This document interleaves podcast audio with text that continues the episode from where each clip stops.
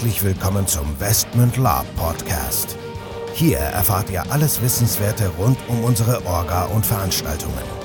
Neben spannenden Hintergrundinformationen und dem Neuesten aus der Welt der Live-Rollenspiele erwarten euch kurzweilige In-Time-Episoden, die die Story zwischen unseren Cons weiterführen. Zudem beantworten wir live eure Fragen und Feedback. Und los geht's. Herzlich willkommen zu einer neuen Folge des Westman Lab Podcast. Wieder mit dabei der Nico und der Michael. Ja, heute in den letzten Zuckungen. Das ist unser Thema. Genau, heute in den letzten Zuckungen. Ähm, wir sind anderthalb Wochen vor dem nächsten Con, Westman Dunkle Chroniken 3 Maskerade am 2. bis 4. November. Wenn ihr das hört, wird das wahrscheinlich schon durch sein, die Nummer, und hoffentlich cool gewesen sein. Aber wie ihr merkt, wir sind so ein bisschen unter Strom, weil, ja, heiße Phase. Michael, was heißt denn das eigentlich? Ja, heiße Phase heißt, ähm, man macht eigentlich ja das, was hinterher keiner sieht, keiner äh, sich vorstellen kann, keiner honoriert, hätte ich jetzt fast gesagt. also wie oft man mit der Burg telefonieren muss, wirklich, bis das läuft, bis die alles wissen, bis wir alles wissen. Zum Beispiel, dass wir eine Einweisung brauchen. Also jetzt nicht in eine Klinik, sondern in die Burg ähm, betreffend, äh, ja, wo liegen die Schlüssel, wo sind die Stromanschlüsse, gibt es da eine Leiter oder müssen wir uns eine mitbringen? Ja, 100.000 Kleinigkeiten, die geklärt werden müssen, an die man denken muss. Das ist ein Wahnsinn vom, vom Aufwand her, zum Beispiel. Ja, darüber hinaus, was momentan auch aktuell ein Riesenthema ist, ist wie immer die Zimmerplanung äh, bei 150 Leuten. Jeder möchte am besten in ein Zimmer, was am besten ebenerdig ist, ein Einzelzimmer mit äh, Roomservice. Nein, Spaß beiseite, aber es ist ja so. Es ist eine Jugendherberge, kein Ritz-Carlton-Hotel. Die haben halt verschiedenste Zimmer, vom Zehner bis zum Einerzimmer, vom Behindertengerecht bis hin zum Notbett auf dem Boden. Ähm, und da muss man jetzt wirklich spielen. Und ähm, ja, jede Gruppe will natürlich zusammenliegen, jeder hat sein Bewegchen und das ist schon eine Herausforderung. Ja, auf jeden Fall. Und es ist eben so, wenn da 120 Leute kommen und man 120 Betten hat, dann muss eben einer im obersten Stockwerk schlafen. Das äh, geht nicht anders. Also, nicht nur einer. ja, nicht, nicht nur einer. Also gegebenenfalls dann auch 20. Also ich weiß nicht, es sind jetzt, glaube ich, irgendwo 120, 130 Leute und es sind auch ziemlich genau 130 Betten und dann wirklich alle Gruppenwünsche, alle Belegungswünsche, alle Etagenwünsche äh, zu, zu berücksichtigen, geht eben nicht. Und ja, wir versuchen dann eben das Ganze so, ich sag mal, verträglich wie möglich zu machen. Trotzdem gibt's die eine oder andere Kröte zu schlucken. Ich sag mal genau. auch für uns. Also ich habe ja auch keine Lust, auf einer Luftmatratze zu schlafen. Ich mache das dann äh, freiwillig, um, um ja, ja, warum, warum, warum mache ich das eigentlich? Ich wollte gerade sagen, also ich meine, das können wir auch an der Stelle ruhig auch mal hier auch bekannt geben. Auf der nächsten Veranstaltung nächtigen wir mit der Spielleitung, die Hälfte der Spielleitung nächtigt auf, auf Luftmatratzen oder äh, ja, Notbetten, weil wir halt die normalen Betten den Spielern zur Verfügung stellen und weil halt teilweise die Burg so blöd aufgeteilt ist. Ja, das nehmen wir natürlich auch in Kauf. Ne? Ja, das, das sind wir uns nicht zu schade. Nein, nein, nein. Und äh, jetzt wird natürlich der eine oder andere sagen, was, was seid ihr halt so blöde? Und äh, belegt die Burg halt so, dass da dann halt nur noch ein Notbett frei ist. Und ähm, ja, nee, wir sind nicht so blöde, wir sind einfach so nett weil wir eben Spieleranfragen hatten, die gesagt haben, Mensch, meine ganze Gruppe kommt und ich würde so gerne eben auch kommen und dann versuchen wir es äh, ja eben möglich zu machen und sagen, okay, ja, ist blöd und dass du mit deiner Gruppe fahren möchtest, verstehen wir und dann dann kommen eben noch und ja, wenn man das eben dann zwei Leuten noch ermöglicht oder drei, dann schläft man hinterher eben selber auf dem Luftbett. Das äh, erscheint einem ja erst immer ganz nett. Kurz vorher denkt man sich dann, ja, muss das jetzt sein? Aber ich denke mal, ja, ja, kann man, kann man mal machen kann man mal machen. Ja, wobei, jetzt kann man sagen, ja, DSL schläft ja sowieso nicht. Ja, weit gefehlt. Also gerade DSL muss, auch wenn sie kurz schläft, halbwegs gut schlafen, weil auch ja von der, sag ich mal, Stimmung in Anführungsstrichen der SL ja auch die, der weitere, der weitere Spielverlauf so ein bisschen abhängt. Nein, wir machen das gerne. Ist halt auch ein Grund, warum wir nächstes Jahr auf eine größere Burg gehen, weil wir einfach so klein und fein diese Burg ja ist da, wo wir dieses Jahr sind. Das ist einfach wie gesagt, da ist das Limit erreicht. Und ja, du hast es gerade angesprochen, die ganzen Themen. Ein weiteres Thema ist das, das äh, allseits beliebte Thema Essen, Taverne. Ich bin Vegetarier, ich habe äh, Glutenallergie, ich darf dies und das nicht essen. Äh, wir geben das natürlich sehr, sehr äh, ernst auch weiter an die Burg und bitten natürlich dann auch essensmäßig das entsprechend zu berücksichtigen. Aber man darf halt nicht vergessen, das ist kein, wie gesagt, kein Ritz-Carlton. Die Burg, wenn man Glück hat, steht da ein bisschen laktosefreie Milch. Wenn man Glück hat, sind da irgendwie vegetarische Gerichte, nenne ich sie mal, die da angeboten werden.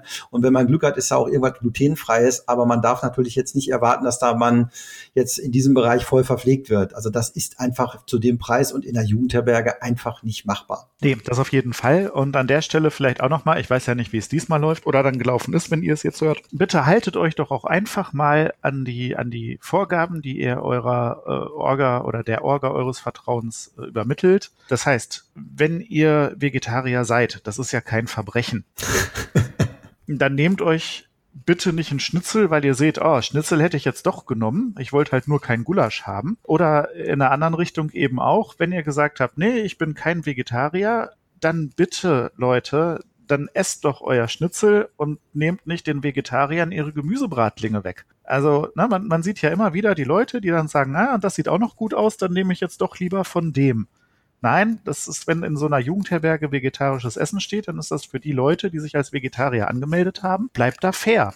Also und es ist halt auch begrenzt. Ne? Also die planen halt mit den Mengen, die wir denen bekannt geben und auch nicht mit viel mehr. Ja, äh, weil für die ist das im Zweifelsfall auch ein extra Aufwand. Ich meine, wobei heutzutage eigentlich auch bei den Schulklassen wahrscheinlich viele dabei sind, die irgendwie vegetarisch Allergien und so weiter haben. Trotzdem ist das immer noch mal eine Extrawurst, die man da kriegt. Ähm, genau, bleibt da fair. Wie gesagt, wir versuchen das weiterzugeben, aber wie gesagt, für die wir haben keine Garantie dafür, dass es am Ende des Tages auch ausreichend und gut ist. Leider Gottes, wie gesagt, ist das so in den Jugendherbergen.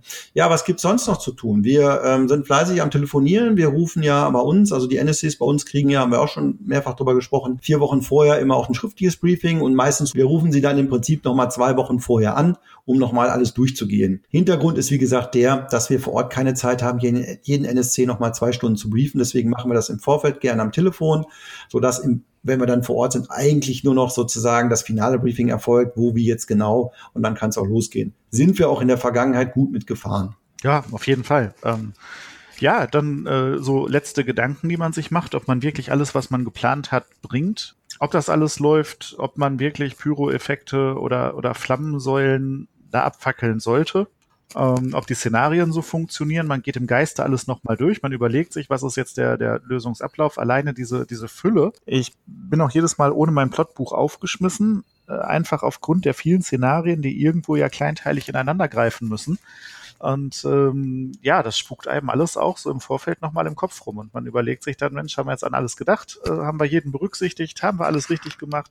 Genau, kein Plan überlebt der, äh, keine Planung überlebt den ersten Feindkontakt. Nein, richtig. Aber auch mir geht es ja so. Ich meine, ähm, der Plot hat mittlerweile, wie gesagt, 45 Szenarien hunderte von Seiten Plot und ja, die muss man erstmal drauf haben. Ich meine, wir haben das äh, natürlich dann auch vor Ort, aber es ist selbst für einen, der den Plot geschrieben hat, schwierig, dann alles so, ich sag mal, nach Wochen und Monaten wieder zu rekapitulieren. Das heißt, es geht auch ein wenig Zeit ins Land, dann auch nochmal den ganzen Plot sich selber nochmal gewahr zu machen und zu sagen, okay, was haben wir uns denn da eigentlich vor ein paar, paar Monaten mal überlegt, wie das zusammengreift? Und auch gerade, du hast es an, angesprochen, was realisieren wir dann im, im am Ende des Tages.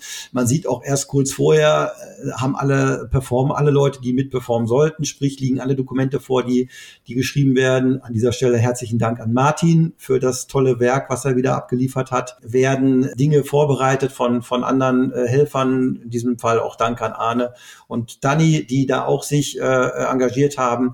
Und das läuft dann sozusagen in den letzten Tagen natürlich immer zusammen und sollte dann auch final sein. Und wenn es dann nicht ist, dann fängt man dann ein bisschen das Schwitzen an. Ja, äh, ja, genau. Da fängt das Schwitzen an, auch beim, beim Aufbau. Also meine Baustelle diesmal ist gedanklich so ein bisschen der Aufbau. Ähm, wir bauen ja einen ziemlich großen Dungeon oder ja, haben dann letzte Woche oder vorletzte Woche einen ziemlich großen Dungeon gebaut und ähm, konnten diesmal eben nicht proben. Also da stellt sich die Frage dann, wie funktioniert das vor Ort? Wie greift das ineinander? Schaffen wir das so, wie wir uns das vorgestellt haben? Funktioniert das so, wie wir uns das vorgestellt haben? Oder stehen wir da mit unseren gelben Bauarbeiterhelmen und wissen dann nicht, wie wir es wie wir's so richtig aufeinander kriegen? Ja, also es bleibt auch für die, für die Orga nicht, nicht alles planbar, sage ich Nein. mal.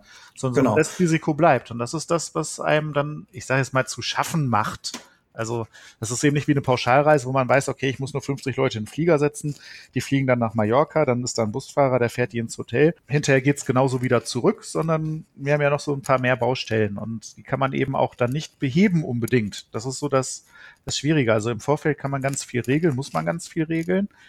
Ähm, es melden sich natürlich auch Leute, die sagen, ja, ich wollte ja was mitbringen, das hat jetzt leider nicht so geklappt. Oder Mensch, ich bringe noch was mit. Oder Leute sagen, nee, ich komme nicht, äh, dafür kommt jetzt jemand anders, aber der möchte gerne in einem anderen Zimmer schlafen. Das, das ist so das, ja. Ja, du hast gerade angesprochen, weil das ist halt auch noch ein Faktor, den, der äh, sich manchmal auch als schwierig erweist. Wir verlassen uns natürlich auch sehr auf andere. Also du hast es gerade angesprochen. Zum einen sind wir selber natürlich, wir haben uns viele Dinge ausgedacht, wir haben viele Dinge vor Ort vorab gebaut, stellen dann natürlich aber auch erst vor Ort dann fest, ähm, passt das wirklich alles so zusammen? Funktioniert das, wie wir uns das überlegt haben? Und zweite Thema, wenn Leute halt uns irgendwie zugesagt haben, Dinge mitzubringen, die dann auch ähm, im Szenario mit eingesetzt werden sollen. Klar, sind die da am Start? Ist, passt das, was die mitbringen? Äh, oder sind die dann vielleicht doch nicht da? Wie kompensieren wir das? Das ist halt eine Sache, die siehst du am Ende des Tages auch erst dann vor Ort.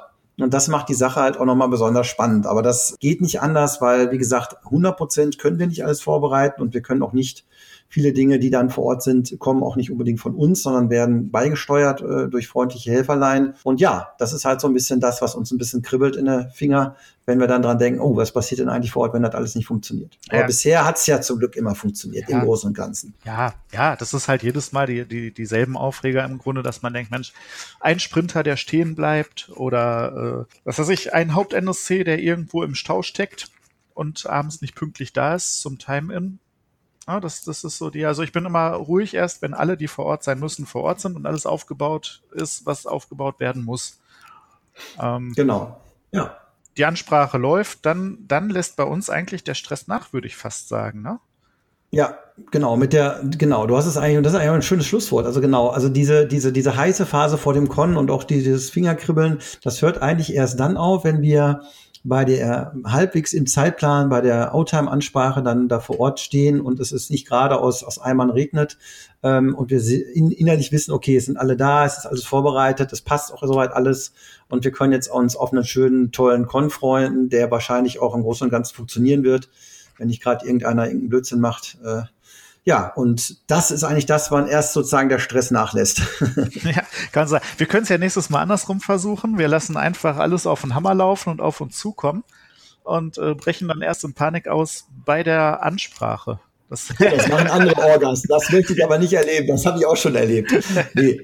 Also gut, nein, das machen wir natürlich nicht. Ja, das war es eigentlich auch schon von unserer Seite an der Stelle wieder. Ihr habt so ein bisschen jetzt unsere, ja, unsere Emotionen so ein bisschen mitbekommen. Die wollten wir euch einfach mal so ein bisschen auch mitteilen. Und ja, es geht weiter bei der nächsten Folge. Wir hören uns. Ciao. Ja, ciao. Bis dann.